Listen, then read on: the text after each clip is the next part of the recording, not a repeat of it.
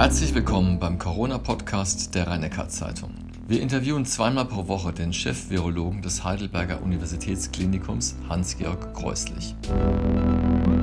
Heute reden wir über den Unterschied zwischen der Corona-Pandemie und einer normalen Grippewelle und wir beantworten die Frage, ob Jogger künftig einen Mundschutz tragen sollten.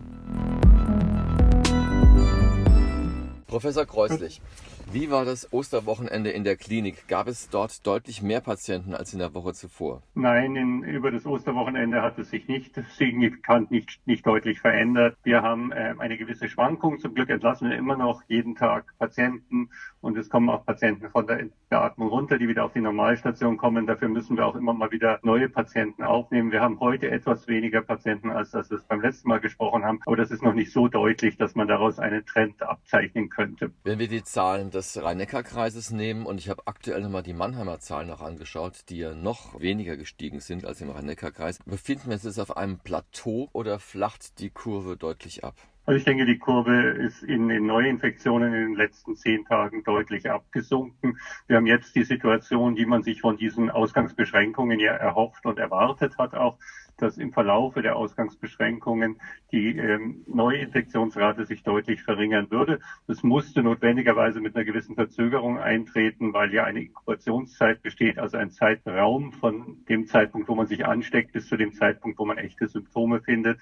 Jetzt sehen wir diesen Abfall bei uns in der Region. Das ist nicht überraschend. Das war das Ziel und auch die Erwartung. Es zeigt auch, dass sich die Bevölkerung sehr gut an diese Vorschriften gehalten hat und sehr gut mitmacht. In der vorletzten Woche sagten Sie, in Heidelberg am Klinikum sei bisher niemand vom medizinischen Personal durch Covid-Patienten angesteckt worden. Gilt das weiterhin? Nein, wir haben inzwischen schon Infektionen innerhalb des Klinikums. Inwiefern die von Patienten angesteckt worden sind oder auf anderen Wegen kann man nie formal beweisen. Aber wir gehen davon aus, dass Einzelfälle von Infektionen auch durch Patienten, die bei uns positiv waren und stationär lagen, auf das Personal übergegangen sind. Zum Glück sind es bisher sehr wenige Fälle. Auch schwere Fälle darunter? Nein, wir haben keine schweren Fälle darunter. Wir haben beim Personal keine schwerkranken Personen. Es wird ja immer wieder argumentiert, Covid-19 sei auch eine Art Grippe quasi und die Zahl der Todesfälle sei gar nicht so dramatisch, viel, viel niedriger. Die berühmten 25.000 vor zwei Jahren bei der Grippe. Jetzt äh, sind wir bei, glaube ich, etwas über 1000. Wenn man das Krankheitsbild an sich betrachtet von Covid-19, da habe ich gelesen, es sei erschreckend, dass so viele Patienten A gleichzeitig daran erkranken, gleichzeitig mit demselben Bild auf der Intensivstation legen. Ist es denn so richtig? Ist Ihnen das auch aufgefallen, dass da eine gewisse äh, Gleichzeitigkeit der Ereignisse stattfindet? Anders als bei einer normalen Grippe? Nun, es ist sicher so, dass wenn eine Pandemie kommt, also wenn ein neuer Erreger in die Welt kommt, dass es dann in einer gewissen Welle durchgeht. Also wenn sich eine Infektion in einem Land, wo der Erreger ja bisher nicht existierte, keine Immunität herrscht, wenn also diese Infektion dort neu reinkommt, dass dann eine schnelle Ausbreitung passieren wird. Wenn dann einige Zeit danach die schwereren Verläufe kommen, wird auch bei den schwereren Verläufen eine gewisse Gleichzeitigkeit zu erwarten sein. Es ist also nicht unbedingt überraschend, dass der Verlauf erst ein langsamer Anstieg, dann der exponentielle Anstieg und danach dann die Häufung von schweren Fällen parallel zueinander passiert. Die Verläufe sind sehr, sehr unterschiedlich. Wir haben eben Verläufe, die viel milder sind, als was wir bei einer normalen Grippe sehen, aber wir haben auch sehr schwere Verläufe, die offensichtlich noch mehr Organe beteiligen, als wir auch bei der normalen Grippe sehen. Also die Variabilität, die Unterschiedlichkeit der Krankheitsverläufe ist hier sehr ausgeprägt und wir haben offensichtlich eine Beteiligung auch anderer Organe, eben nicht nur der Atemwege. Angeblich soll ja die Dunkelziffer bei dem Virus, beim neuen Coronavirus, sehr, sehr hoch sein. Wie wichtig ist es eigentlich für Sie als Virologe, wenn man es rückrechnet, ob jetzt die schweren Erkrankungen jetzt bei 10% liegen oder vielleicht bei einer sehr hohen Dunkelziffer bei 5% oder nur einem Prozent? Wie relevant ist das denn überhaupt? Gut, retrospektiv ist es immer interessant zu verstehen, wie genau alles gelaufen ist. Äh, Im Moment, wo der Patient zu uns in die Klinik kommt, wo wir die Diagnostik in der Virologie machen, wo wir uns mit der Frage, wie gehen wir damit um, beschäftigen, zählt jeder einzelne Patient, zählt jede einzelne schwere Krankheit. Und die Frage, ob es jetzt 0,1 Prozent, 0,9 Prozent oder 2,5 Prozent sind, ist für den Einzelfall keine relevante Frage. Für die Einschätzung, wie gehen wir mit der graduellen Lockerung, die ja wahrscheinlich in dieser Woche auch von Seiten der Bundesregierung und der Landesregierung in irgendeiner Form auf den Weg gebracht wird. Für diese Frage ist natürlich schon wichtig, wie viele Personen hatten den Erreger möglicherweise schon. Das wäre die Dunkelziffer, also die Zahl derer, die gar nicht wissen, dass sie infiziert waren, aber trotzdem möglicherweise eine Immunität ausgerichtet, ausgebildet haben. Also diese Frage zu klären. Und zum anderen wäre es wichtig oder ist es wichtig zu verstehen, wie gefährlich ist der Erreger, also wie viel Prozent, welcher Anteil derer, die die Infektion durchmachen, wird einen schweren Verlauf haben und möglicherweise daran sterben. Wenn diese Zahl durch eine hohe Dunkelziffer, also Personen, die nicht symptomatisch sind, deutlich niedriger wäre, wenn wir also weniger mhm. davon hätten, dann wäre natürlich die Bedrohung auch eine geringere, die man erwarten würde. Insofern sind die Zahlen für die Projektion, wie geht es weiter, wie gehen wir damit um und was bedeutet das, schon von Bedeutung für den Einzelfall und für die unmittelbare Behandlung und das Umgehen der aktuellen Situation nicht. Sie haben eben die Lockerungen angesprochen, über die zumindest gesprochen werden wird in dieser Woche. Wir haben in der vergangenen Woche über das Thema Schule gesprochen und da sagten Sie, naja, es ist ja wahrscheinlich sinnvoller, höhere Jahrgänge früher wieder an, in den Unterricht zu lassen, unter anderem natürlich auch wegen Abitur und so weiter, weil es um Abschlussprüfungen geht und äh, zum anderen, weil auch die jüngeren Schüler eher zur Unvernunft neigen.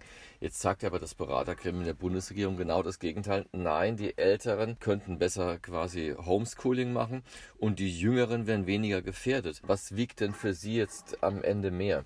Ja, es ist wirklich eine schwierige Frage. Ich glaube nicht, dass die äh, Leopoldiner Stellungnahme meint, die Jüngeren sind noch weniger gefährdet als die, sagen wir mal, 16-, 18-Jährigen. In diesen Altersgruppen ist der Unterschied nicht sehr groß, sondern was sie meinen, ist, dass in der jüngeren Altersgruppe, und das ist auch nachvollziehbar, dem würde ich nicht widersprechen, dass in der jüngeren Altersgruppe die Bedeutung des Lernens, des gemeinsamen Lernens in der Schule mit Lehrern noch größer ist und dass deswegen Kinder die weniger gut im Elternhaus gefördert werden können, dort am meisten von profitieren und für die es am wichtigsten ist. Demgegenüber meint die Stellungnahme, und auch das ist richtig, dass bei den älteren Jugendlichen und Kindern die Möglichkeit auch ähm, aus der Ferne, also über Video und über Aufgaben, die gestellt werden, zu lernen, leichter möglich ist. Also die Stellungnahme, die jetzt herausgekommen ist, bezieht sich auf die Frage, wie sehr wird, werden Kinder und Jugendliche durch unterschiedlich, in, in unterschiedlichen Jahrgängen durch die Schule gefördert, wie sehr brauchen sie sie. Das steht entgegen der Tatsache, die ich in der letzten Woche auch angesprochen habe, dass es selbstverständlich auch so ist, dass bei älteren Kindern das Tragen von Schutz, also Mundschutz zum Beispiel, die Abstandsregeln und generell die Einhaltung der Hygienevorschriften besser funktionieren wird als bei jüngeren Kindern. Deswegen würde ich immer noch bei der Meinung bleiben, dass es klug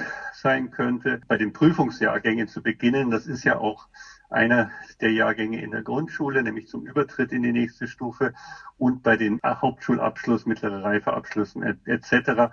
und nicht notwendigerweise mit der ersten und zweiten Klasse zu beginnen. Die Meinung würde ich immer noch aufrechterhalten. Hm. Sie sind ja seit einigen Tagen auch Berater von Ministerpräsident Kretschmann in Sachen Corona. Was interessiert denn den Regierungschef am meisten an diesem Thema? Ich glaube, der, die Aufgabe, die wir dort haben in diesem äh, kleinen Beratergremium, das mit dem Ministerpräsidenten und dem Chef der Staatskanzlei in Videokonferenzen spricht, ist aktuelle Fragen zu beraten. Also zum Beispiel eine wie die eben gestellte Frage, wie gehen wir bei der Öffnung mit Kindergärten um? Was erwarten Sie bei kleineren Kindern? Was erwarten Sie generell für die Entwicklung der Epidemie, wenn wir diese oder jene Maßnahmen tun? Oder Fragen wie, wie gehen wir mit der Teststrategie in der Zukunft um? Wie ist die Situation bei der Intensivkapazität? Also Fragen, die nicht anders sind als Fragen, die auch andere Personen stellen werden, die aber natürlich für die Entscheidungen, die ja letztlich die Politik treffen muss und wird, von großer Bedeutung sind. Und wir freuen uns natürlich darüber, dass unser Ministerpräsident den Rat von ganz diversen Experten einholt und sich Empfehlungen geben lassen will. Sie haben schon zweimal in der RNZ davor gewarnt, dass Herzinfarkt und zuletzt auch Schlaganfallpatienten mit nur schwach ausgeprägten Symptomen nicht ins Klinikum kommen, entweder aus Angst vor Corona oder aus Angst, dass sie vielleicht dort nicht besucht werden könnten. Hat sich durch diese beiden öffentlichen Aufrufe die Lage etwas entspannt? Ich glaube, man muss diese, diese Bitte und diese Aufforderung an alle nochmals sehr, sehr deutlich wiederholen, ganz stark wiederholen und immer wieder darauf hinweisen, dass das Klinikum voll funktionsfähig ist, dass wir im Gegenteil angesichts der jetzigen Situation auch hier über eine stärker, Stärkung aller Bereiche äh, über die jetzige Situation hinaus äh, gehen werden. Es ist zu früh, um nach den Aufrufen von der letzten Woche jetzt schon eine Tendenz zu vermelden. Noch dazu war das Osterwochenende dazwischen. Insofern wäre eine, jede Zahl, die man jetzt nennen würde, zu früh. Zum Schluss eine ganz praktische Frage, die mich auch als Jogger interessiert. Und äh, es, tauch, es tauchte eine Geschichte auf, jetzt gerade am Osterwochenende, da wird davor gewarnt, dass also Jogger mindestens eineinhalb Meter Abstand zu anderen Menschen halten müssen, weil die Coronaviren quasi durch diese fortlaufende Bewegung noch weiter, äh, noch größere Distanzen über, überwinden könnten, noch weiter springen würden. Ist da etwas dran oder ähm, kann man das abhaken? Nun gut, also dass ein, ein, Jogger, wenn er hustet oder niesen muss, auch Coronaviren ausscheiden könnte, wenn er keine Symptome hat, das ist sicher richtig. Die anderthalb bis zwei Meter empfehlen wir ja generell. Die würde man bei Joggern ganz genauso empfehlen. Soweit ich das verfolgt habe, gab es aber in den Berichten auch Aussagen, dass man bis zu 20 Meter Abstand halten müsste. Und das ist ähm, ich habe es dann ein bisschen nachverfolgt. Das ist ein belgischer Ingenieur, der ähm, sich mit Radrennen beschäftigt und mit Strömungsgeschwindigkeiten beschäftigt und der modelliert hat, wie, wie weit Tröpfchen bei einer bestimmten Geschwindigkeit fliegen könnten oder theoretisch fliegen könnten. Das scheint mir eine sehr, sehr theoretische Situation, die, glaube ich, sehr wenig mit der praktischen Realität zu tun hat, viel Aufmerksamkeit gewonnen hat aber keine große Bedeutung für unser sonstiges Umgehen miteinander hat. Wenn ich generell empfehle, dass Menschen Abstand voneinander halten sollten, anderthalb bis zwei Meter ist ja die Empfehlung, die gegeben wird, dann würde ich die halt auch beim Joggen halten und nicht dort näher aufeinander rücken, weil es keinen Grund gibt, warum es weniger infektiös sein sollte, außer der Tatsache, dass hier niemand krank ist, er wahrscheinlich nicht mehr joggen wird. Das klingt aus der Sicht nicht nur des Joggers quasi beruhigend. Dann hätte ich gerne von Ihnen noch eine äh, sozusagen Prognose für das restliche Jahr. Werden wir alle mit Mundschutz herumlaufen? Also ich erwarte, dass wir zumindest in der nächsten Zeit in der Öffentlichkeit Mundschutz tragen werden. Dann bedanke ich mich, Professor Kreuslich. Das war die sechste Folge des Corona-Podcasts der rhein zeitung mit dem Heidelberger Chefvirologen Hans-Georg Kreuslich.